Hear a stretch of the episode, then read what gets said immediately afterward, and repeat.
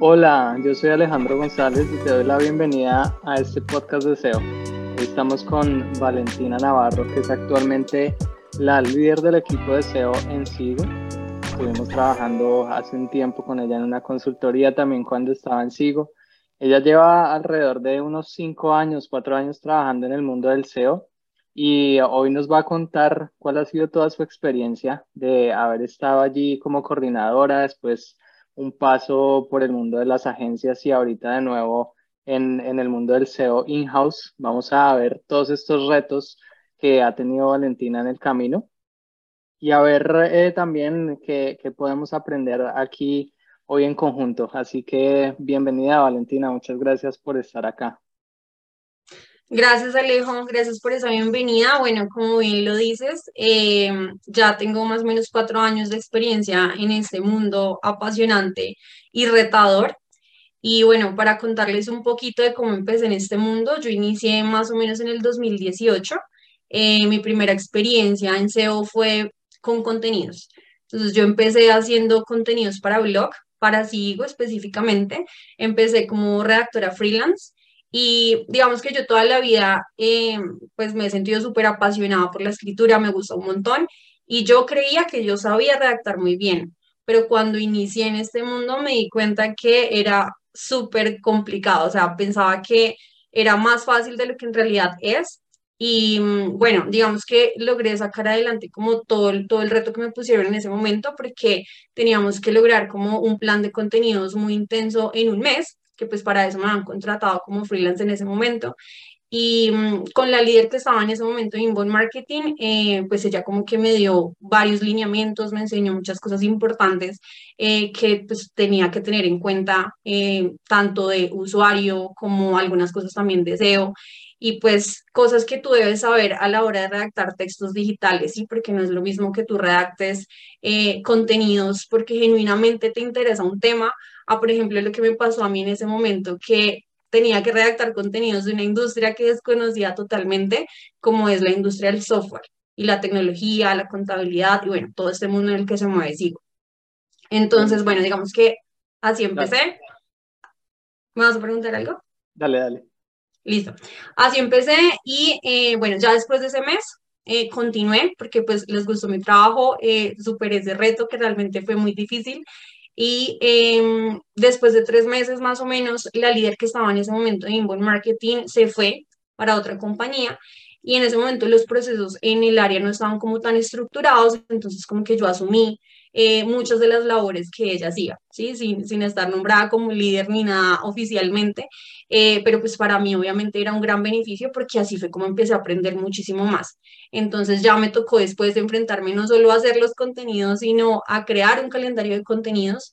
Y eh, recuerdo mucho que una de las herramientas que yo utilicé cuando estaba empezando eran las guías de Joust. O sea, hoy en día no es como que ya yo le diga a los redactores como le hace todas las guías de Joust y haga las cosas al pie de la letra, porque no es así. Pero en ese momento a mí me sirvió un montón. O sea, yo recuerdo que esa fue la forma en la que yo empecé a aprender eh, muchas de las cosas que en SEO se tienen que tener en cuenta a la hora de hacer contenidos. ¿En el blog Entonces, de Joust? Sí, en el blog de Joe's, porque, bueno, yo hacía los contenidos, los publicaba en WordPress y cuando los estaba publicando, pues tú sabes que Joe's eh, tiene como ese semaforito que te va diciendo como hasta que se ponga en verde. Y pues como yo en ese momento no tenía ni idea pues de todo, de todo lo que pues hoy en día sé y he entendido, eh, que va más allá de, de simplemente técnicas que se deben poner en un contenido y ya, eh, pero igual a pesar de eso, Joe daba muy buenos consejos. Entonces yo me acuerdo que yo me leía todas las guías, o sea, si Joe me decía como enlaza tales contenidos, yo, pero ¿cómo así? ¿Enlazar qué es? ¿Qué, es? ¿Qué son links? O sea, yo no tenía ni idea porque realmente como que mi experiencia digital, digital fue desde el 2018, o sea, cuando empecé a hacer contenidos para blog. Entonces, realmente para mí fue muy útil leer esas guías, o sea, de hecho, ni, ni siquiera me acordaba de eso, pero así fue como empecé leyendo todas esas guías. Em, y bueno, ya después empezar a hacer el calendario de contenidos, eh, aprender también de quién en ese momento era el gerente de marketing, que sabía pues de, muchas, de muchos temas, entre ellos pues también un poco de SEO.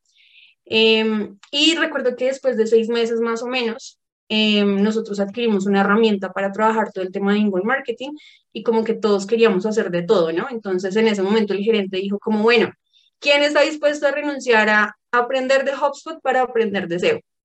Y como yo más o menos ya había aprendido ciertas cositas con los contenidos, con Joe's y demás, pues yo dije, como yo, yo quiero, yo quiero seguir especializándome en esto porque me gustó un montón. Y así fue que empecé, ya después te contratamos a ti para unas consultorías que nos estabas dando y pues también con tus consultorías aprendí muchísimo eh, y cacharreándole, o sea, cacharreándoles al principio todo fue como muy experimentar, muy leer mucho, leer mucho, eh, seguir tus consejos, tus recomendaciones y sí, educarme mucho como autónomamente. Wow, qué historia buenísima. Muchas gracias por compartir todo esto, Valentina. Em, yo tengo una, una aclaración o, como preguntarte para, porque yo creo que la mayoría de las personas que están escuchando no conocen Sigo, pues eh, como es un software más eh, famoso en el mundo de la contabilidad. Entonces, que nos cuentes eh, brevemente qué es SIGO y em, cuál es el papel que tiene el SEO en la empresa, cuál es el aporte que, eh, inclusive si nos quieres contar un poquito cómo, cómo ha sido la evolución de ese aporte, que me imagino que empezó cuando tú empezaste a escribir esos contenidos. Así es, bueno, para contextualizar un poquito, SIGO es una empresa que desarrolla software contable para empresas y para contadores. Entonces, básicamente lo que hacen es desarrollar soluciones en la nube, eh, como nómina, facturación, eh, contabilidad, todo esto para que las empresas puedan hacer sus procesos internos y su administración mucho más fácil. Entonces, básicamente es eso, es un, digamos que ya sigo, pues ha venido creciendo un montón. En ese momento, cuando yo entré, era solamente em, en Colombia y hoy en día, pues ya estamos en cinco países. Estamos en Colombia, en Ecuador, en Uruguay, en Chile y en México. Y pues la idea, pues lógicamente, es, es seguir creciendo. Entonces, digamos que hoy ya no decimos que somos una marca colombiana, sino una marca latina, que ya estamos en más países. Em, bueno, y digamos que para contarte un, un poquito el, el, papel del SEO, realmente el SEO ha tenido un protagonismo bien importante en la historia de Sigo. Y efectivamente, como tú lo mencionas, cuando yo entré a Sigo, eh, se estaba empezando como a, a desarrollar todo esto, ¿sí? Como que la empresa quería darle prioridad a esta parte digital, la empresa quería, eh, pues, impulsar digitalmente y orgánicamente, pues, todo lo que la empresa hace. Entonces, eh, ¿qué pasó? Y te voy a contar un poquito, pues también hablándote de, de, cifras de lo que pasó en ese momento, que realmente es algo muy, muy satisfactorio y muy chévere de contar. Y es que cuando yo entré a Sigo, con todo este plan de contenido súper fuerte que se hizo en ese momento, em, pues que se siguió haciendo, ¿no? No fue solamente como que yo entré un mes, hice esos contenidos y ya no hice más, no, o sea, fue un trabajo súper constante eh, y muy fuerte nosotros tuvimos un crecimiento más o menos del 130% en un año. Entonces, ¿qué significa esto? El primer crecimiento nosotros lo vimos más o menos los, después de los primeros seis meses. Entonces, el sitio, eh, cuando, cuando yo empecé pues en ese proyecto, el sitio recibía más o menos, em, déjame que yo había anotado la cifra acá porque se me olvidó el, el dato exacto, pero bueno, el sitio recibía más o menos, em, más o menos 100 mil visitas y nosotros en un periodo de un año pasamos a recibir más o menos 300 mil visitas. Entonces realmente el crecimiento fue súper grande y la, el primer crecimiento que vimos fue a los seis meses. ¿sí? ¿Qué pasó? Que nosotros empezamos a ver eh, que crecíamos constantes y no es como que se disparó de un día para otro, pero sí empezamos a notar que había un crecimiento constante, o sea, como que crecíamos, crecíamos, crecíamos, hasta en un periodo de un año ya llegar eh, más o menos a, a, esa cantidad de visitas, un crecimiento más o menos del 130%. ¿A qué le atribuyo yo eso? O sea, yo no se lo atribuyo solamente a crear un, muchos contenidos, porque en serio sí creamos un montón. Hoy en día el blog de Sigo ya va por los casi 400 artículos eh, y una gran parte de esos artículos se crearon en ese momento pero no se lo atribuyo solo a eso, se lo atribuyo a que nosotros en ese momento nos dimos cuenta de que la industria en la que se movía la empresa estaba pasando por un momento coyuntural y nosotros teníamos que aprovecharnos de eso. Entonces, ¿cuál era el momento coyuntural de la industria en ese momento? Todo el tema de la facturación electrónica. Entonces, ¿qué hicimos? Pues como que todo el plan de contenidos que diseñamos fue alrededor de ese tema de la facturación electrónica, sin dejar de lado todas las otras ramas del negocio, pero dándole mucha prioridad a este tema. Entonces, creo que no solamente los buenos contenidos, eh, las buenas prácticas de SEO implementadas en ese momento, sino también aprovechar y entender cuál era la prioridad para el negocio en ese momento y la coyuntura en ese momento nos ayuda un montón a tener ese crecimiento. ¿Cuántas personas eran en el momento en, en Sigo? Uy, en ese momento, pues en toda la empresa éramos pocas, éramos como 300 personas, creo. Hoy en día ya somos como 3.000, ya vamos como superando los 3.000. Sí, ya somos súper grandes. ¿Y, ¿Y, de qué manera clasificarías tú qué es el aporte que hace SEO a la compañía? ¿Es eh, ventas directas, clientes potenciales, solamente tráfico? Bueno, en ese, en ese sentido realmente sí es un aporte bien grande porque no es solo tráfico, ¿no? Y ahí es ya cuando uno tiene que entrar a ver, eh, pues, que efectivamente el SEO, y es también como yo lo veo, eh, ya no se trata solamente de que tú traigas visitas, sino de que tú también puedas traer tráfico calificado, ¿sí? Eso también, pues para que traer tráfico calificado, lógicamente para ayudarle a la empresa a cumplir sus objetivos. En el caso de Sigo, el modelo que, que nosotros tenemos es un modelo de captación de leads. Ahorita, digamos que este año, ya llevamos más o menos un año en ese proceso, eh, lo que se quiere es lograr vender directamente eh, los programas por Internet. Lo que pasa es que por el tipo de negocio, pues hay algunos, algunos productos que no son tan fáciles de vender, o sea, como que la persona llegue a la página y diga, ah, sí, quiero comprar un programa que me vale un millón y medio de una vez, pues como que no, es más venta consultiva. Pero hay otros productos que sí le estamos apuntando ya a venderlos directamente con la página, que son productos más pequeñitos. Entonces, ¿por qué te digo todo esto? Porque efectivamente con SEO nosotros hemos logrado ayudarle a la empresa a cumplir esos objetivos tanto de captación de leads como de ventas. Entonces, ¿qué quiere decir esto? Que las visitas que llegan a, a la página web orgánicamente, pues un porcentaje de esas visitas se traduce en leads, en personas que están interesadas en los productos de SEO. Ok. Me imagino que también, pues me imagino y recuerdo que también hay, una, hay un gran porcentaje de tráfico que se trabaja desde Google Ads, ¿no? Desde, desde Search, para ser más específicos en este caso. En, entonces, eh, ¿cómo trabajas tú en este momento con el equipo de Search y qué, nos puedes contar de, cómo de esa historia de cómo han venido trabajando en conjunto? Bueno, pues la historia sí es un poquito larga porque realmente por, por Search han pasado diferentes personas, pero te voy a hablar de lo que hacemos actualmente. Y actualmente, ¿cómo lo trabajamos? Eh, con ese equipo, lo que hacemos es estar muy alineados con las prioridades del negocio, las prioridades desde SEO y las prioridades pues, que también tienen ellos como equipo. Entonces, ¿qué hacemos? Nosotros desde nuestro lado de SEO, pues estamos, intentamos siempre estar muy alineados con lo que la empresa necesita conseguir. ¿sí? Entonces, por ejemplo, eh, hace poquito, desde hace un tiempo para acá, la prioridad o el momento coyuntural ahora es la nómina electrónica. Entonces, nosotros sabemos que aunque tenemos mil oportunidades más desde SEO para posicionar el sitio web, pues la prioridad en este momento va a ser la nómina electrónica. Y lógicamente desde pauta también tenemos que darle prioridad a esa parte del negocio. Entonces, ¿qué hacemos? Optimizamos nuestras páginas de producto bueno, primero hacemos una investigación para saber qué tantas oportunidades tenemos de posicionar contenidos o de posicionar páginas de producto para intenciones de búsqueda relacionadas con, compra.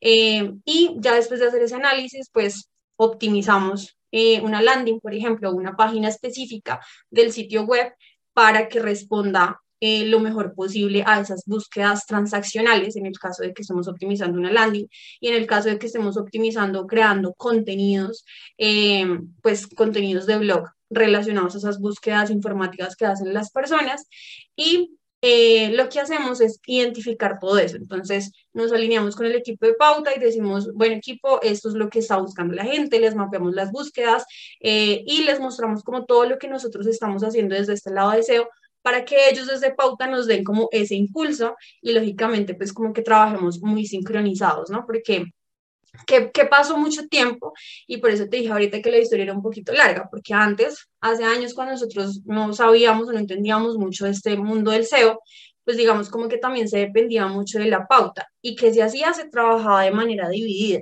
Entonces era como que la pauta tiene que ir a estas landings por allá, landings separadas en otros subdominios, eh, sí, en otras URLs, y lo que se haga orgánicamente en el sitio web. Entonces, como que todo iba muy dividido y ahora lo que se está intentando es que tanto el SEO como la pauta trabajen juntos porque pues esto realmente tiene eh, grandes beneficios.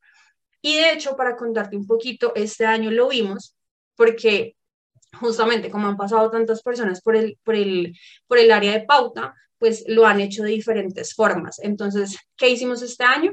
Empezar a hacer test A-B. Entonces, decir, bueno, vamos a revisar si efectivamente es mucho mejor eh, tener una landing muy cortica, con muy poquito contenido, que solo le diga tres cositas a la persona y ya, o tener una landing como la que nosotros estamos intentando posicionar con SEO, que le resuelve las dudas al usuario, que le da contenido de valor, que responde muy bien a su intención de búsqueda para la conversión. Entonces, recuerdo mucho que hicimos dos tests con facturación electrónica y con contabilidad, temas de software contable y demás. Y efectivamente, la landing que dio mejores resultados a nivel de conversión fue la landing que nosotros habíamos hecho de SEO para ambos casos. Y pues que se hizo, lógicamente, direccionar la pauta hacia esas páginas. Entonces, básicamente es así como, como lo trabajamos en este momento. Buenísimo. Cuando tú dices que mm, trabajan en conjunto con ellos para que mm, el equipo o para que los esfuerzos de SEM le puedan dar un esfuerzo, un impulso a los esfuerzos de SEO, ¿cómo crees tú que se da ese impulso? ¿O a, qué, ¿A qué te refieres ahí con ese impulso? Bueno, digamos que lo, que lo que yo he podido ver desde mi experiencia es que, por ejemplo, clarísimo con este ejemplo de la nómina electrónica. La nómina electrónica fue un tema que empezó a salir más o menos en marzo del año pasado. Entonces, pues nosotros en el sitio web de Sigo no teníamos nada, o sea, no teníamos contenido relacionado a la nómina electrónica, no teníamos ninguna URL específica o ninguna landing específica eh, hablando sobre los beneficios de la nómina de Sigo, sobre, sí, todas las, todas las características y ventajas que la nómina de Sigo podía darle a los negocios, por ejemplo. Entonces, ¿qué pasó? Que nos tocó desde cero construir una página que hablara específicamente de la nómina. Cuando tú haces una página desde cero por sí solita, eh, por lo general, pues ella no empieza a recibir visitas por sí sola, ¿sí? O sea, es como que tienes que hacerle esfuerzos adicionales, conseguir enlaces, aunque, aunque en nuestro caso, pues como digo, es una empresa tan grande, es un sitio web que ya tiene eh, una autoridad construida y demás, eh, a veces sí me he dado cuenta que es un poquito más rápido, entre comillas, que, que, orgánicamente un contenido o una página que saquemos empieza a recibir visitas. Pero eso no es como tan ya, o sea, no es como que en dos semanas ya estamos recibiendo mil visitas en esa página. Entonces, ¿qué hacemos o qué hicimos en ese momento? Alinearnos con pauta y, bueno, sacar el plan de contenidos del blog relacionados con nómina electrónica y también hacer esa landing específica en el sitio web para esas personas que iban a empezar a buscar todo el tema relacionado con la nómina electrónica, ¿sí? En un principio, digamos que en un principio nosotros le dimos mucha prioridad a los contenidos del blog, porque al principio las búsquedas no iban a ser tan transaccionales, porque la gente no tenía ni idea qué era la nómina electrónica. Entonces priorizamos todo lo que fue contenidos de blog. ¿Qué hicimos? Recuerdo que le metimos pauta a uno de los contenidos que fue como una de las mega guías eh, algo así la llamamos como, la mega guía para entender la nómina electrónica o la nómina electrónica de la A a la Z, algo así la llamamos, eh, para empezar a salir cuando las personas buscaran este tipo de cosas. Y ya después también invertimos pauta en la landing que nosotros desde SEO hicimos eh, para cubrir esas búsquedas transaccionales. Y digamos que ahí lo que vimos fue que como que se le dio un poquito más de celeridad al posicionamiento de esa página. Entonces, básicamente es como, como trabajar de esa manera, así como que desde SEO tú puedes entender eh, realmente qué es lo que necesita la persona, qué es lo que necesita el usuario y ayudarlo a responder todas esas dudas y pues ya con pauta darle como ese impulso extra que necesita sobre todo al comienzo, porque por sí solo tú publicas una página y pues va a ser un poco demorado que empiece a recibir visitas. Súper, sí, aquí vale mucho la pena aclarar yo me acuerdo que esto también lo probamos en un proyecto en Sigo cuando estaba ahí como consultor, y es que mm, el algoritmo básicamente lo que necesita es recibir señales sociales. No, no es que si uno le pone mil dólares en pauta a una URL va a rankear mejor que otra que solo le pusieron 800, sino que en realidad lo que necesita Google es poder captar esa información de personas que ya tienen cookies, que están logueadas en sus dispositivos, por ejemplo, sobre todo en Android, en Chrome, y a raíz de eso, cuando empieza a ver que las personas realmente están leyendo el contenido, están consumiendo esos contenidos, entonces empieza a arrancar esas URLs más fácil en Google. Es por eso que es muy importante eso que tú dices de trabajar en conjunto con los equipos de pauta para poderle dar un impulso a los contenidos que se están lanzando y sobre todo, pues en ese caso que están muy alineados en las prioridades de negocio. Ahí tengo varias preguntas. Una de ellas es, primero, ¿cómo identifican esas, esas tendencias? Eh, ¿Vienen desde la gerencia o, cómo hacen para, para identificar que tienen ahorita que escribir sobre la nómina? Bueno, realmente sí es bien importante. Eh, yo creo que cualquier persona que trabaje en SEO debe estar súper pendiente de qué es lo que los usuarios potenciales o, la, o, lo que está pasando en la industria en la que uno se mueve. Entonces, ¿cómo lo hacemos nosotros? Eh, hay un equipo de producto que está todo el tiempo eh, investigando y revisando qué es lo que está pasando en la industria. Digamos que en nuestro caso es un poco más sencillo porque como nuestra industria es toda la industria de la contabilidad, eh, la DIAN que es la, la, la, entidad gubernamental que dicta todos los lineamientos para que las compañías hagan todo el tema contable y la DIAN es la que dicta, por ejemplo, este tema de la nómina electrónica, de facturación electrónica, pues digamos que es un poco sencillo porque uno pues constantemente se está actualizando con la DIAN y ya si la DIAN sacó algo nuevo, ya uno sabe que tiene que estar eh, pues haciendo contenidos o que tiene que estar explicándole a la gente eso nuevo que sacó la DIAN, esa nueva resolución, esa ese nuevo decreto. Entonces, digamos que primero, pues identificar cuáles son como esas entidades que de pronto están regulando la industria en la que uno se mueve y estar muy pendiente de eso. Eh, segundo, trabajar muy de la mano también pues con el equipo de producto en este caso, porque el equipo de producto pues es el equipo que por lo general está súper pilas de lo que está pasando en la industria. Y también pues uno como se debe estar súper pendiente de todo lo que está pasando, de todo lo nuevo, porque así es como uno va a identificar oportunidades. Y pues también mm, utilizar las herramientas, ¿no? Digamos que en ese yo me acuerdo mucho que cuando pasó lo de la nómina electrónica, o sea, en ninguna herramienta a mí me salía ninguna búsqueda, pero como yo ya tenía la experiencia de la facturación electrónica, yo dije, o sea, yo monté el plan de contenidos sin tener ninguna búsqueda. O sea, las herramientas no me mostraban nada, ni Ahrefs, ni SEMrush, ninguna herramienta me mostraba nada. En Google Trends, más o menos después como de dos meses, no recuerdo bien el tiempo, de que salió esta nueva normativa, claro, ahí ya uno empezó a ver eh, pues cómo crecía la tendencia de búsquedas por encima de la facturación electrónica, por ejemplo, que siguió siendo el boom hasta que llegó la nómina electrónica. Entonces, yo monté un plan de contenidos eh, sin tener búsquedas, porque yo estaba segura de que la experiencia iba a ser muy parecida a lo que nos había pasado con facturación electrónica y así fue. Buenísimo. Ah, nos vamos a meter aquí un poquito en un, en un agujero negro que me gusta llamarlos a mí.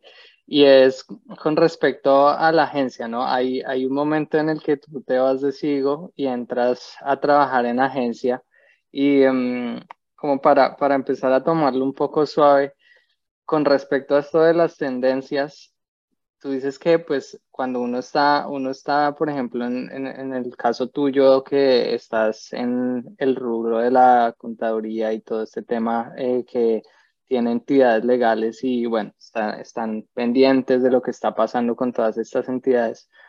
¿En, la, ¿En el mundo de agencia lo hiciste igual o crees que definitivamente cuando uno está trabajando en house tiene ventajas eh, de tener más tiempo para dedicarle a este tipo de investigación o cuál fue tu perspectiva ahí? Bueno, ahí sí la experiencia totalmente distinta, totalmente distinta porque, ¿qué pasa? Cuando yo me fui a la agencia, eh, yo me fui porque pensaba, y bueno, pues igual también era algo que tenía que vivir, pero yo pensaba que cuando tú manejabas diferentes clientes, pues ibas a aprender muchísimo más, ibas a estar muy al tanto de un montón de cosas, ibas a aprender de diferentes industrias. Y sí, pero no, porque ¿qué pasa con las agencias? que tú te conviertes, por lo menos fue lo que me pasó a mí, eh, tú te conviertes en una persona que da sugerencias, pero la decisión de hacer o no hacer la tiene directamente el cliente. Entonces le puedes decir, no, mira, hagamos esto, hagamos lo otro, mira, se está moviendo aquello, la competencia está haciendo esto, ¿por qué no implementas hacer tal cosa? Pero muchas veces lo que pasa entre las agencias y las empresas es que no hay un trabajo sincronizado o como que a ti no te permiten eh, meterte en la, en la operatividad de, de, la empresa o apoyarte de los equipos que tiene la empresa. Entonces, esa fue la experiencia que yo viví. Yo recuerdo que en ese momento trabajaba con cinco marcas, tenía cinco marcas a cargo y mm, lo que hacíamos era más o menos seguimientos quincenales. Eh, pues yo hacía los reportes, yo les proponía la estrategia, les recuerdo que en serio proponía muchas cosas, como no, miren, este plan de contenidos, hagamos este tema del inbuilding, hagamos ABC, proponía muchas cosas, pero a la hora de implementar nos quedábamos muy cortos, porque tampoco era como que había alguien dentro de la empresa que entendiera, o sea, yo me entendía con el desarrollador y pues un desarrollador, eh, pues Así como un SEO no necesariamente es un desarrollador, un desarrollador tampoco necesariamente es un SEO. Entonces, como que el desarrollador se limitaba muchísimo a todo el tema técnico y ya la parte estratégica era muy difícil de llevar a cabo. Entonces, la experiencia sí es completamente diferente. O sea, in-house, tú tienes la posibilidad de, de experimentar mucho más, de hacer, de equivocarte y de aprender muchísimo más y de proponer y poner en marcha esas propuestas. Entonces, definitivamente cuando uno está trabajando con una agencia se avanza más lento en la implementación y en los resultados. ¿Cuál dirías tú que fue tu experiencia? Sí, por lo menos esa fue mi experiencia. O sea, mi experiencia fue así. Lo que yo vi es que, em, digamos que sí, por ejemplo, en ese tema del SEO, tú puedes dedicarte o hacer solamente meta descriptions porque mucha, mucha gente piensa que el SEO es solamente eso, es solamente haga un buen meta título, una buena meta description, eh, no sé, que la página cargue rápido, que también es importante, y ya, como un par de cosas técnicas y ya. Y pues efectivamente en eso era lo que más avanzábamos, ¿sí? Porque el desarrollador de las, de las marcas con las que yo trabajaba, eh, pues obviamente era duro en eso. Yo le decía como, ayúdame con ABC, necesitamos arreglar estas cosas técnicas y en eso se avanzaba.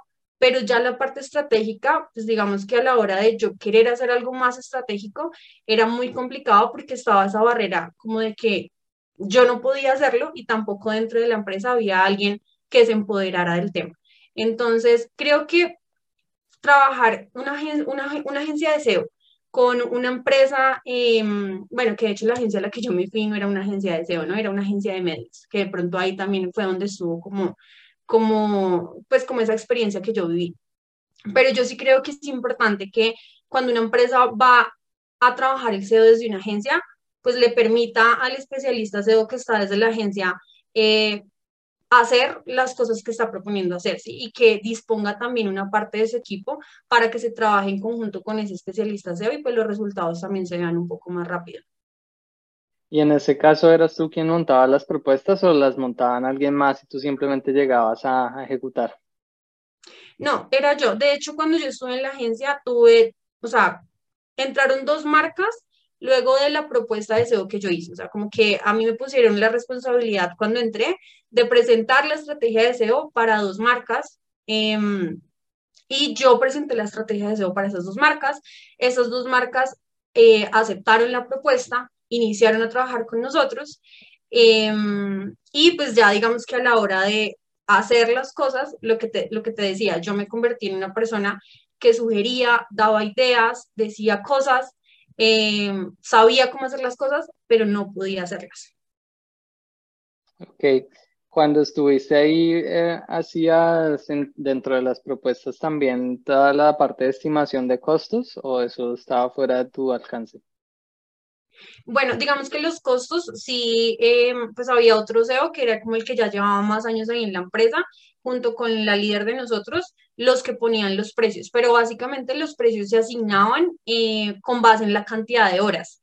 Entonces, ah, bueno, es ahora otro importante, ¿no? Es como que en la agencia eh, tú tienes una, una cantidad de tiempo determinada para dedicarle a tus clientes. lo cual es muy bueno porque si tú vas a trabajar, por ejemplo, como freelance o como independiente, pues ese conocimiento que yo adquirí a mí me sirvió un montón para eso, para saber, bueno, listo, tanto tiempo me, puedo tardar en esas tareas y pues más o menos estimar con base a esos tiempos el costo. Entonces, era así como se definía, basado en la cantidad de horas que le íbamos a dedicar a un cliente bueno, lo que primero hacíamos era el diagnóstico, ¿no? Diagnosticar el sitio web, mirar qué era lo que necesitaba, en qué nos íbamos a enfocar, cuál iba a ser la estrategia. Con base a eso, estimar las horas de las cosas que teníamos que hacer para ese cliente durante un mes. Y con base a esas horas se definía eh, las tarifas, pues con unas tarifas que ya eh, la agencia tenía, ¿no? La agencia ya tenía como unos costos por hora para, esos, para esa labor. Buenísimo.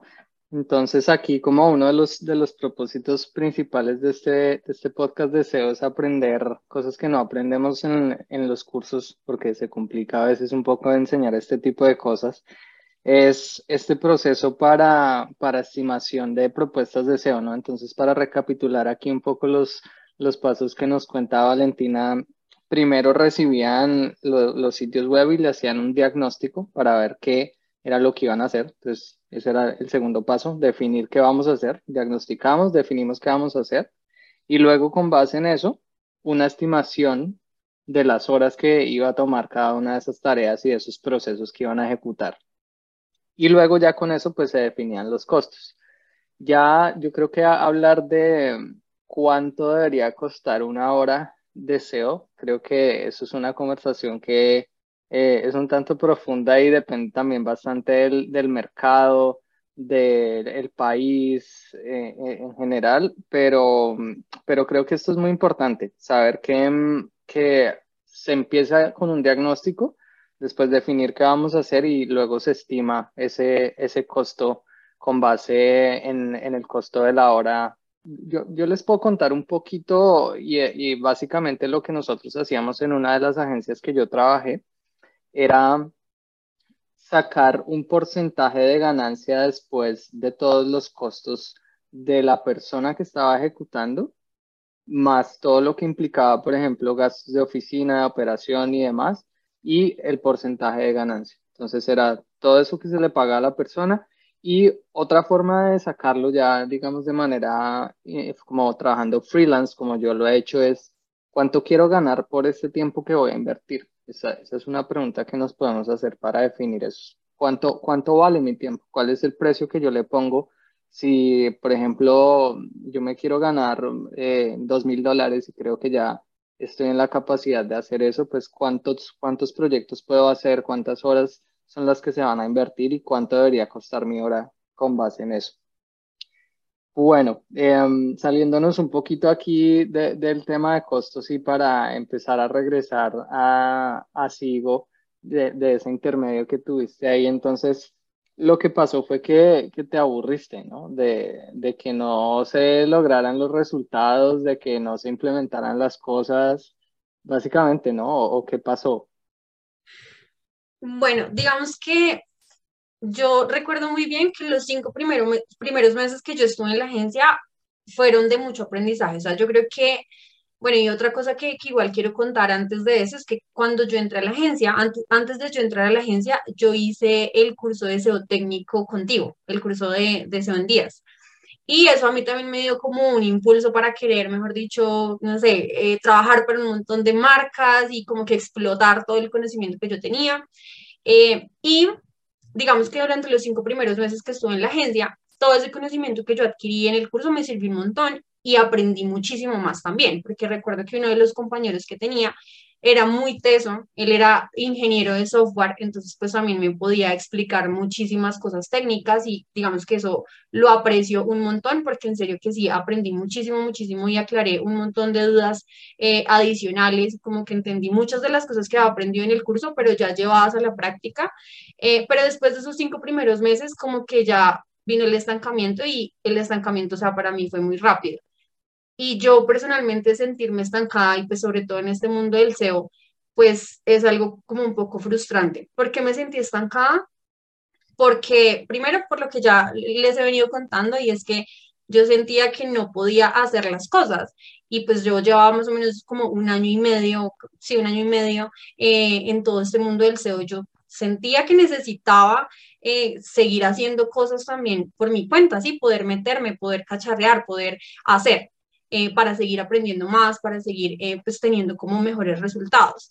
Entonces, primero fue eso y segundo, pues que efectivamente ya después se volvió como muy monótono, así como que eran las reuniones quincenales de seguimiento, las reuniones mensuales de reporting y eh, pues muchos stoppers en el camino. Entonces recuerdo mucho que uno de los clientes que tuve era una marca bien difícil porque era una marca de la industria farmacéutica y eh, a esa marca le hacíamos los contenidos, eh, le, le propusimos en su momento la estrategia de SEO, pero fue bien difícil porque era como que hasta el presidente tenía que aprobar cada cosa que tú ibas a hacer. Entonces, eh, recuerdo que, bueno, ahí yo también hacía contenidos, aparte de la estrategia, hacía los contenidos y llegaron a devolverme como tres contenidos seis veces. Entonces yo decía, ¿cómo no es posible que eh, existan como tantos, sí, tantos stoppers, tantas eh, trabas a la hora de tú hacer cosas que tú sabes que son necesarias para la empresa y que realmente en una estrategia de SEO se deben hacer.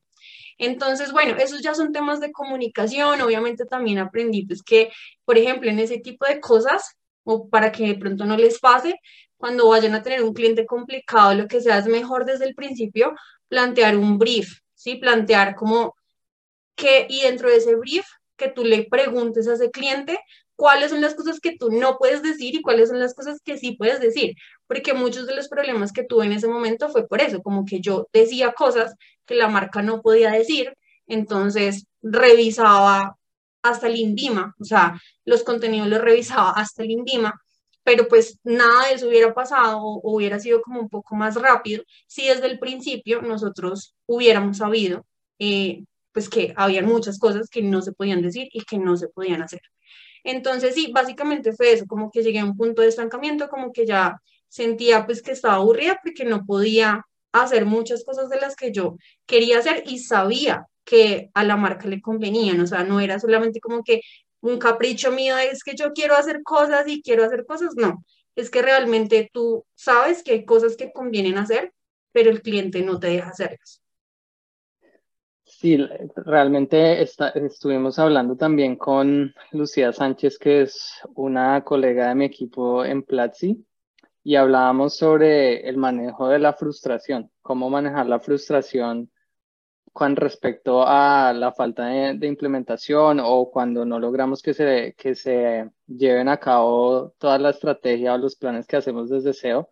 Entonces, pues sí, sí se puede compartir aquí un poco que mm, definitivamente es mucho más fácil implementar cuando uno está trabajando in-house, como, como SEO in-house, cuando uno puede ya sea o ir a la siguiente puerta y tocarle y decirle, oiga, es que quiero hacer esto, o al menos enviarle un mensaje por Slack y decirle, es que tengo estos planes o pedirle una reunión, que cuando está uno en casos como los que cuenta Valentina y es que realmente todo está fuera de las manos de uno, ¿no? Es, eh, uno se puede llegar a convertir, como, como Valentina lo dice, en alguien que da sugerencias, más que en un estratega o, o realmente alguien que esté ayudando a, a, llevar el negocio adelante.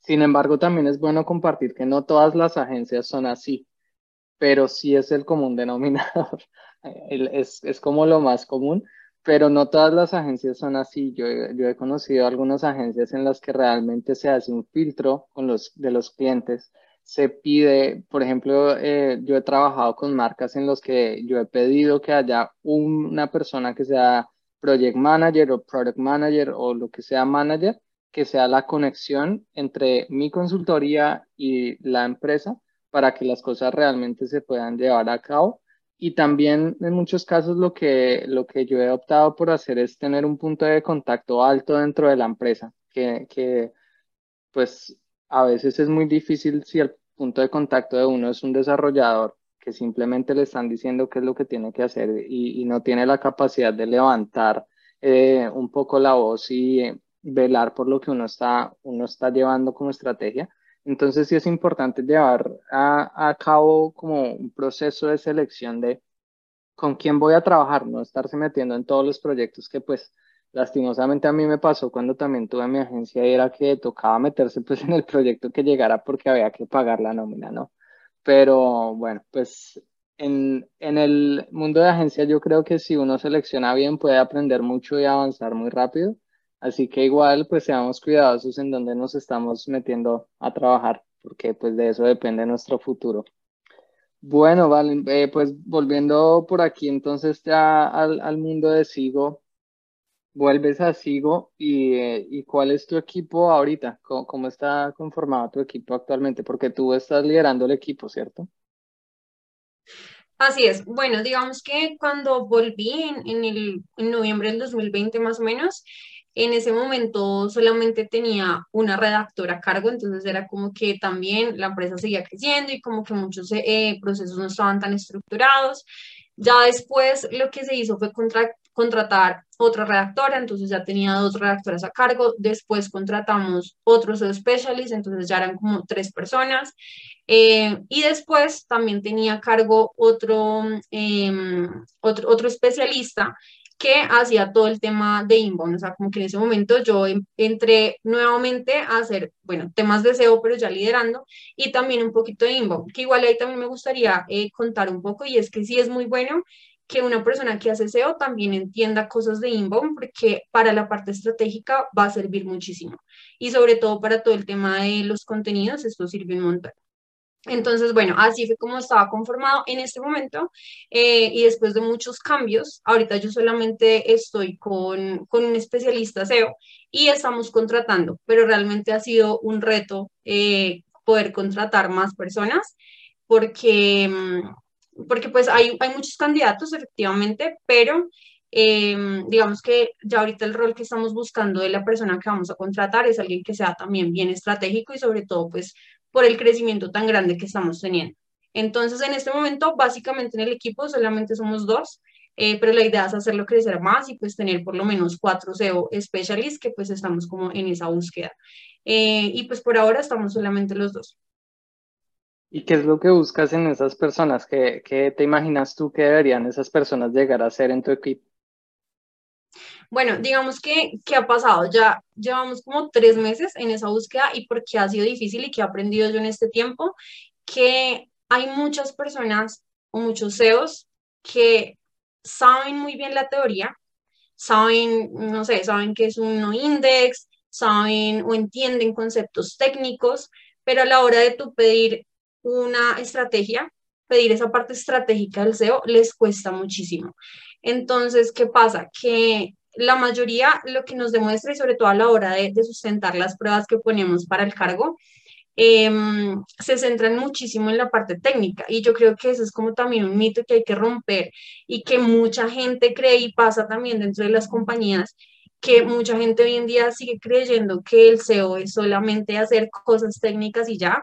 Y yo no soy partidaria de eso, o sea, yo y también por mi experiencia lo digo y creo 100% en que el SEO tiene que tener un componente estratégico bien importante.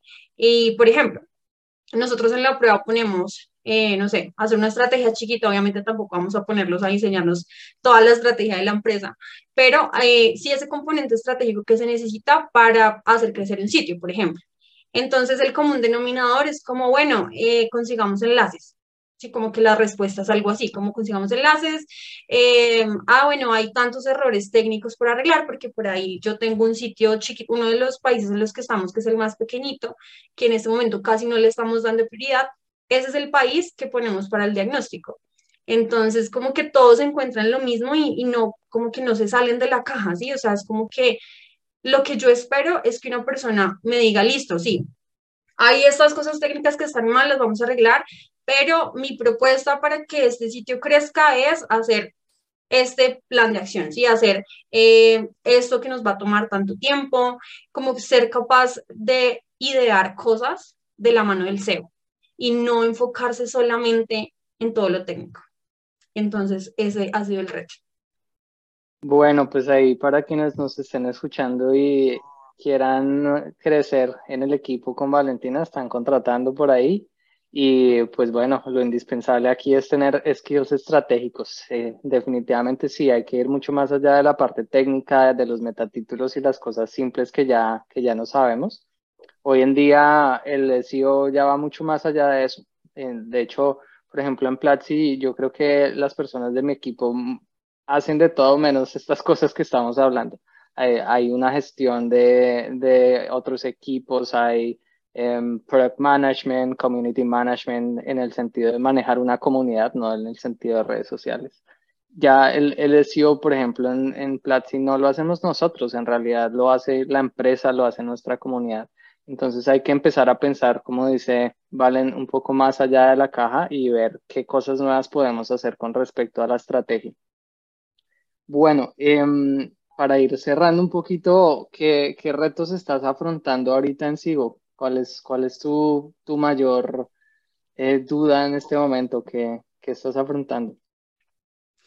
Bueno, en este momento el mayor reto que, que tenemos desde el lado de SEO es eh, un cambio de tecnología que, en el que llevamos ya varios meses. Digamos que nosotros con, con ese ánimo de hacer y de pues también mostrarle a los usuarios ¿no? y a los clientes una página pues que sea coherente con lo que hace la empresa, que es una, una empresa de tecnología y con el ánimo de hacer una página mucho más tecnológica, con un mejor performance y demás, eh, decidimos cambiar de WordPress a Gatsby. Entonces, digamos que todavía no hemos terminado ese proceso, estamos en ese, en ese proceso de cambio, pero durante el camino se han presentado varios retos. Em, por ejemplo, y una de las cosas bien importantes que también es bueno aprender es eh, que cuando, se, cuando uno se enfrenta a este tipo de proyectos tan grandes, como un cambio de tecnología, hay que dimensionar muy bien desde el comienzo todo lo que eso conlleva desde todos los frentes, tanto desde el lado de SEO, como desde el lado de los contenidos, como desde el lado de desarrollo, como desde el lado de todas las herramientas de medición que usa la compañía y que están integradas, por ejemplo, con el sitio web. Todo esto hay que dimensionarlo muy bien para que los errores que se cometan o si las equivocaciones pues sean como eh, las menos posibles, porque sí, pues ha sido igual un tiempo de mucho aprendizaje, pero también un gran reto, porque sobre todo por el tiempo, ¿no? Porque nosotros estimamos que este proyecto iba a tomar más o menos seis meses y ya vamos más o menos un año y tres meses en el proyecto, pero ya estimamos que próximamente en diciembre eh, esta, esta nueva web pueda salir eh, y pues mientras tanto lo que estamos haciendo es estar como súper al pendiente de, de, lo que más podamos para que el impacto que vayamos a tener cuando salga esta nueva web eh, sea el mínimo, el mínimo posible. Entonces, básicamente, ese sería como uno de los mayores retos. Otro y muy importante de la mano que de lo que te acabo de decir es eh, pues el equipo, ¿no? Como que pues obviamente la empresa está creciendo un montón y mm, aprender a priorizar Creo que es algo que uno debe 100% aprender como SEO, porque en SEO hay muchas cosas por hacer, ¿sí? Desde el lado técnico, desde el lado estratégico, desde el lado page, bueno, desde todos los frentes del SEO hay muchas cosas por hacer, pero cuando tú estás al frente de tantos países, en mi caso, y al frente de tantos sitios web, porque para hacer una aclaración, eh, los sitios web que tiene la marca en este momento están en diferentes dominios porque nosotros hemos crecido adquiriendo marcas. Entonces, el objetivo eh, en, en, unos meses va a ser que todas esas marcas pues, se conviertan en una sola que sea Sigo. Pero mientras tanto, mientras que llega ese día, em, pues tenemos que hacer que esos sitios web sigan funcionando, que sigan creciendo, eh, que la estrategia pues siga marchando y que podamos seguir eh, haciéndolos crecer desde el lado orgánico. Entonces, como son tantas cosas de las que tú tienes que estar pendiente, pues sí es bien importante que aprendas a priorizar, que aprendas a darle importancia a lo que el negocio necesita y también, eh, o como que aprendas más bien a trabajar en conjunto con lo que la empresa necesita, con lo que es prioritario para el negocio y con lo que para SEO también es importante. Entonces, esos han sido como mis dos mayores retos últimamente y pues bueno, ahí vamos aprendiendo un montón. Bueno, sí, pues ese, ese mundo de las migraciones, wow, es, es un gran trabajo, como dices, es algo que inclusive en algunos, en algunos momentos uno no alcanza ni siquiera a dimensionar todo lo que comprende una migración, porque, por ejemplo, eso, la, la, la parte de analítica es como a, todo el mundo se le olvida que hay que medir los eventos, que ya hay, herramientas integradas y por supuesto, si uno no está pendiente de realmente todas las migraciones de URLs que hay que hacer, esto puede traer un daño serio no solamente a nosotros como, como equipos de SEO, ¿no? sino realmente pues a la empresa eh, por todo el impacto que eh, Valentina nos contaba desde el principio que tiene el SEO en la empresa en la adquisición de leads, en todo el, el, tráfico que está llegando y por ende eh, todo el impacto de crecimiento de marca que eso genera. Bueno, pues eh, no sé si como para cerrar tengas alguna pregunta ahí eh, que te pueda ayudar a resolver en, en, en un par de minutos. ¿Tienes, ¿Tienes algo por ahí? Sí, bueno, a mí me gustaría preguntarte y como de la mano de todo lo que hemos hablado, con la experiencia de las agencias y demás, eh, ¿cuál crees tú que es ese secreto o ese consejo que tú podrías darnos para llevar varios proyectos de SEO a la vez? Porque yo sé que tú tienes un montón de experiencia y has llevado muchos proyectos y sí me gustaría saber cómo lo haces. Es decir, para, para si tengo varios proyectos de SEO al mismo tiempo, ¿cómo hago para que todos vayan funcionando? Exacto. Wow, pues yo creo que lo más importante es tener un, un como roadmap, no sé cómo se dice eso en español, eh, una hoja de ruta, un, un plan de trabajo claro para cada uno de los proyectos con base en los objetivos. Diría yo que si nosotros sabemos y tenemos estipulado para dónde vamos en cada uno de los, de los proyectos, eso es, eso es lo, lo, que nos va a, a, dar el norte, ¿no? Porque es como, como si estamos construyendo o, si estamos, no sé, me, se me viene en este momento a la mente como que estamos jugando con unos carritos y entonces tenemos la capacidad de ir moviendo los carritos eh, de, de, juguete como así en el piso y, y son varios carritos que vamos moviendo poco a poco y algunas personas nos ayudan a moverlos también pero si no sabemos hacia, hacia dónde tenemos que llegar con esos carritos, que esto es como todo en la vida, ¿no? Si no sabemos hacia dónde vamos caminando en la vida, de pronto nos podemos desviar por acá y entonces se nos va ese proyecto y, y si eh, este otro por acá no tiene los objetivos muy claros, también se puede empezar a desviar. Entonces yo diría que la clave número uno para uno poder llevar un equilibrio, un balance,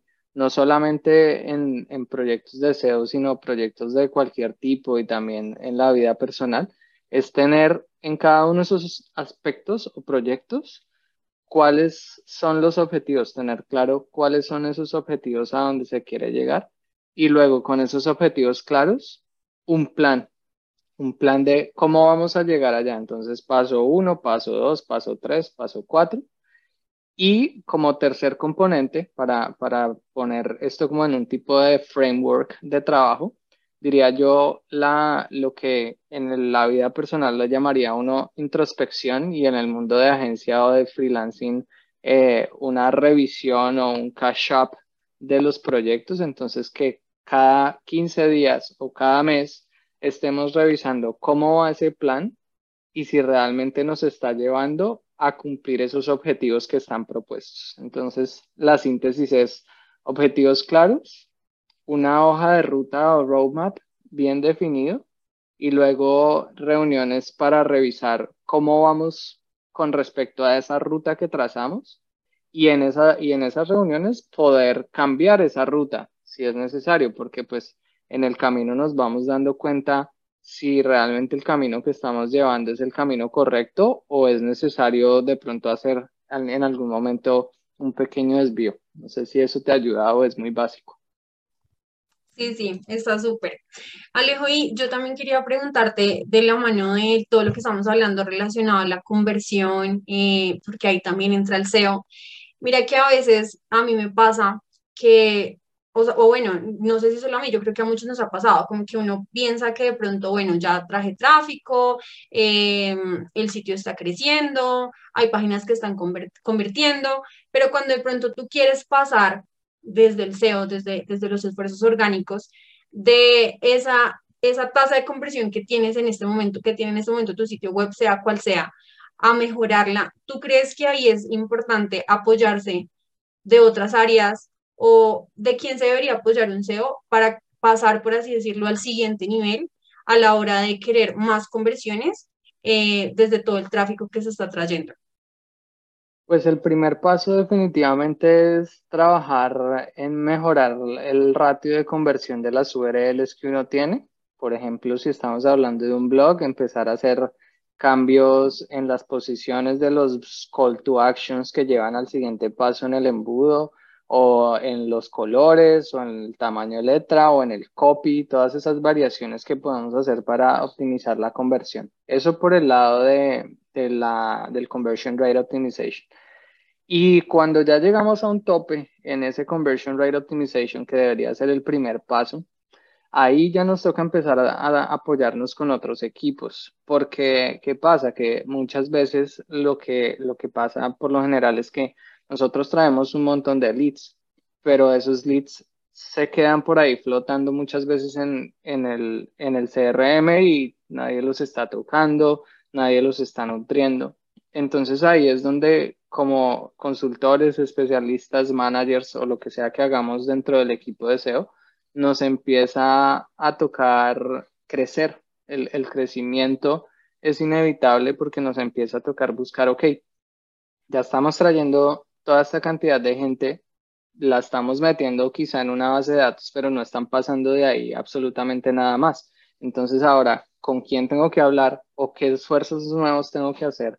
Que en, este caso, por ejemplo, en este tipo de empresas donde nosotros trabajamos, lo que tenemos que hacer muchas veces es poner un caso estudio, ¿no? Como estamos trayendo 2.000 personas, de las cuales solamente eh, el 5% las está tocando el equipo de ventas, eh, en el medio no hay un proceso de nutrición. Si hacemos un proceso de nutrición vía email, podríamos aumentar que ese 5 sean 15 y ese 15 va a significar 40 millones de dólares más en el pipeline, ¿cierto? Entonces, básicamente es cómo montamos casos de estudio con base en el retorno de inversión que van a tener para que podamos tener más recursos o trabajar con otros equipos de la mano para poder impulsar todo eso que estamos haciendo.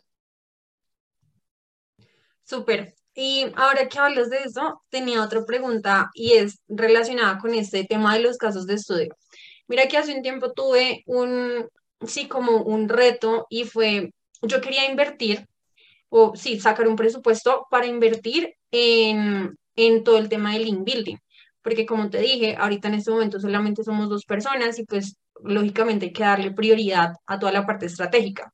Entonces yo dije, bueno, una de las soluciones para no dejar de lado todo el tema del link building es invertir, sacar un presupuesto importante y em, pues sí, que, que, muchos sitios web nos empiecen a enlazar y ya como que yo poder soltar un poquito esa parte. Eh, ¿Tú crees que esto, pues desde tu experiencia, es, es algo que sí se debería hacer y si sí lo crees, ¿cómo, ¿cómo tú sustentas eso? Porque en su momento, ¿qué pasó? Que me dijeron como, bueno, ¿cuántos leads me vas a traer con eso? Y yo como que, o sea, yo sé que hacer esfuerzos de link building, como con todos los esfuerzos adicionales que uno hace desde SEO, pues como que no es como que solo una cosita o solo el link building ya te va a ayudar en toda tu estrategia de SEO, es como que un conjunto de cosas. Entonces en ese momento para mí fue como, bueno, ¿y yo cómo voy a sustentar que esa inversión nos va a ayudar a traer leads? Porque yo sé que el link building nos va a ayudar a mejorar la autoridad de dominio, nos va a ayudar a traer, a traer, por ejemplo, tráfico referido en un momento determinado, porque tampoco va a ser como tan ya. Entonces, ¿cómo sustento eso? Sí, lo, ahí lo, o sea, lo, ideal sería no tener que sustentarlo, pero yo sé que siempre desde, desde los stakeholders de más arriba en los cargos le piden a uno, pues decir es exactamente lo que tú dices, ¿no? Que, ¿Cuál es el retorno que eso nos va a traer? Entonces, lo que yo recomendaría ahí, pues es atarlo a una especie de campaña, podríamos llegar a decir. Vamos a hacer una campaña de link building para mover, por ejemplo, la landing de, de nómina digital. ¿sí? Entonces, esa landing es a donde vamos a mandar todos esos enlaces y lo que va a pasar es que eso nos va a generar una exposición en, en medios, por ejemplo. Entonces, ahí ya hay una forma de medirlo y es la visibilidad que dan esos medios, porque pues hay frameworks, no los conozco muy bien, pero sé que hay frameworks para medir la visibilidad que dan los, los diferentes medios en los que uno puede conseguir enlaces o eh, diferentes sitios web. Entonces, esa sería una forma como el retorno de la inversión en la visibilidad de la marca, pero también al, uno lo puede como proyectar en el mediano y largo plazo de realmente ese link building que vamos a hacer ahí, lo vamos, ¿para qué lo vamos a usar? Yo creo que eso es lo que ellos necesitan saber y es, ¿para qué sirve eso? Entonces, ok, eso nos va a servir, sí, en el corto plazo para aumentar la autoridad del, dominio, pero entonces, ¿cómo eso se junta a una estrategia más grande? Y si tú pintas esa estrategia más grande y, vas y dices, esto es link building, va unido a posicionar, eh, por ejemplo, este nuevo grupo de URLs que vamos a sacar, ahí puedes sustentar realmente cuál es el retorno de la inversión. Entonces es coger esa pieza pequeñita de la cual no tienes cómo sustentar, unirla a algo más grande y ahí definitivamente puedes encontrar el número. Muy interesante, muy interesante. Alejo, y una última pregunta, esto sí es un poquito más de curiosidad y es, ¿tú crees o has visto, porque creo que tú manejas AdSense, ¿no? También te mueves en ese mundo. Eh, ¿Tú has visto eh, que los sitios web que tienen AdSense, o tú crees más bien, o si lo, has experimentado, ¿estos sitios web tienen alguna, algún impulso a nivel de SEO eso no tiene absolutamente nada que ver? No, definitivamente no. De hecho, yo solamente creo, esto es una creencia, esto no está comprobado, pero yo creo que por el contrario, se ven un poquito afectados cuando los sitios web tienen publicidad en general. En el, al principio, cuando el sitio web ya está andando, mm, definitivamente, bueno, aunque sí, le, sí te puedo contar y les puedo contar acá un pequeño caso y es que hace poquito, por ahí unos tres meses, hice unos cambios en una sola URL de un sitio web completo que el modelo de negocio es de pauta y lo que hice fue reducir la cantidad de pauta que tenía esa URL y eh, aumentar un poco la velocidad de carga con otras optimizaciones y las posiciones subieron. Entonces, en por qué, cuál es mi teoría de, por qué eso sube o, o, en qué impacta la pauta en un sitio web en términos de SEO, en la usabilidad, básicamente en la experiencia del usuario. Porque si hay mucha publicidad, pues eso hace que sea pobre la experiencia del usuario. Por ende, entonces, yo lo que recomiendo siempre para empezar un, sitio web de ese tipo es empezarlo sin pauta. Al final de cuentas, hasta que uno no tenga, pues por lo menos 100 mil visitas, no es algo rentable o decentemente rentable. Entonces, ¿para qué tener pauta en ese proceso previo de cuando uno está escalando si realmente la ganancia no, no va a representar mucho? Entonces, mientras el proyecto inicia, yo no recomiendo poner pauta, yo lo he hecho de esa manera. En, muchos casos lo que he hecho es inicio sin pauta y ya después cuando vale la pena, entonces ahí sí ya la meto y, em, y no, se, no se ve afectado el sitio. Ahora, este, este caso que les cuento es un caso aparte que pues optimicé, no sé si fue solo por la pauta o por la, la optimización de velocidad en general que le hice. Ahí digamos que mi error fue haber cambiado dos variables al mismo tiempo debía haber cambiado una sola para ver el impacto, pero en este caso no me interesaba mucho medir, solo quería optimizar y crecer. Entonces, pues esa es un poco la respuesta, eh, empezar sin pauta y después optimizar para que la pauta no perjudique la experiencia del usuario porque definitivamente sí tiene un impacto. Súper. Alejo, y bueno, ahora sí la última, creía que la otra era la última, pero no, tengo una última que me interesa muchísimo saber y es, ¿Cómo crees tú que debería estar estructurado? Y bueno, yo creo que esto puede depender también mucho de la empresa, porque yo creo que tú lo haces distinto, pero quiero saber tu opinión. Y es cómo crees tú que debería estar eh, organizado, conformado un equipo de SEO.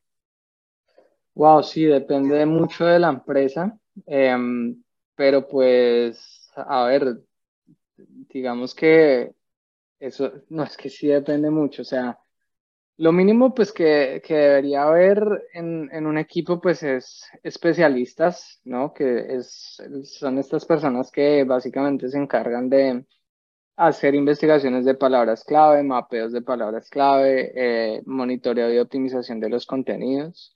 En muchos casos pues es bueno tener redactores, sin embargo yo en los últimos tiempos me he estado cuestionando si realmente eso es algo que debería estar dentro del equipo de SEO o es algo que es de la parte editorial, eh, porque pues al final SEO no son contenidos. Los contenidos hacen parte de una estrategia que se debe trabajar en conjunto, pero ahí también el punto es, puede que eso sea parte, sin embargo es bueno tener redactores para uno poder tener independencia en el crecimiento, porque muchas veces si el equipo editorial está por fuera, lo que pasa es que uno no tiene el control y entonces no tiene quien le redacte los contenidos, entonces deberíamos tener especialistas, redactores. Es importante también en, en una empresa grande que tiene un equipo de producto, de tecnología, que haya una persona que se integre en esos equipos de tecnología de producto. Esto podría ser como un Product Champion o Product Manager, SEO Product Manager. Ahí tenemos esos, esos tres perfiles. En mi caso, me parecería pues útil también un, un link builder, dependiendo de, del tipo de empresa que sea. Eso ya va a depender mucho de el estado en el que se encuentre la compañía, si necesita realmente un, una estrategia de ni siquiera diría yo link building, sino PR, ¿no? Public Relationships en, general. Entonces, mm, ahí tenemos esos cuatro perfiles y ya la cantidad yo creo que depende pues de, de la ambición que se tenga y hacia dónde eh, también se quiera llegar y las capacidades del mercado. Yo creo que es un poco es lo esencial y pues alguien que orqueste todo eso, ¿no? Es muy importante un SEO manager o head of SEO que pueda orquestar todos esos perfiles. Súper, muchas gracias. Ahora sí no tengo más preguntas. bueno, no, a ti muchas gracias por las preguntas también, porque eh, pues, esa es la idea que en este podcast podamos también eh, solucionar algunas de las dudas y, y, los problemas que nos estamos enfrentando hoy en día como SEOs. Así que bueno, Valentina, pues muchas gracias por todo lo que nos compartiste hoy en este podcast de SEO. Realmente es muy valioso todo lo que pudimos ver hoy. Eh, felicitaciones también porque pues eh, he estado ahí como acompañándote un poco en ese crecimiento desde que estuve trabajando con ustedes como consultor en SIGO. Después tuve la oportunidad de tenerte en algunos de los cursos que eh, en algún momento hacíamos presenciales en Bogotá. Así que pues muchas felicitaciones por, por también estar de vuelta ahí en SIGO, que es una gran empresa que te ha permitido crecer mucho. Y bueno, pues eh, para quienes quieran conectar contigo, ¿en dónde te pueden encontrar? ¿En qué redes sociales? Bueno, me pueden encontrar en Instagram como arroba valeseo piso, en LinkedIn como valeseo y en Twitter también como valeseo bien bajo. Listo, vale. Muchas gracias y nos vemos en una próxima. Gracias, Alijo.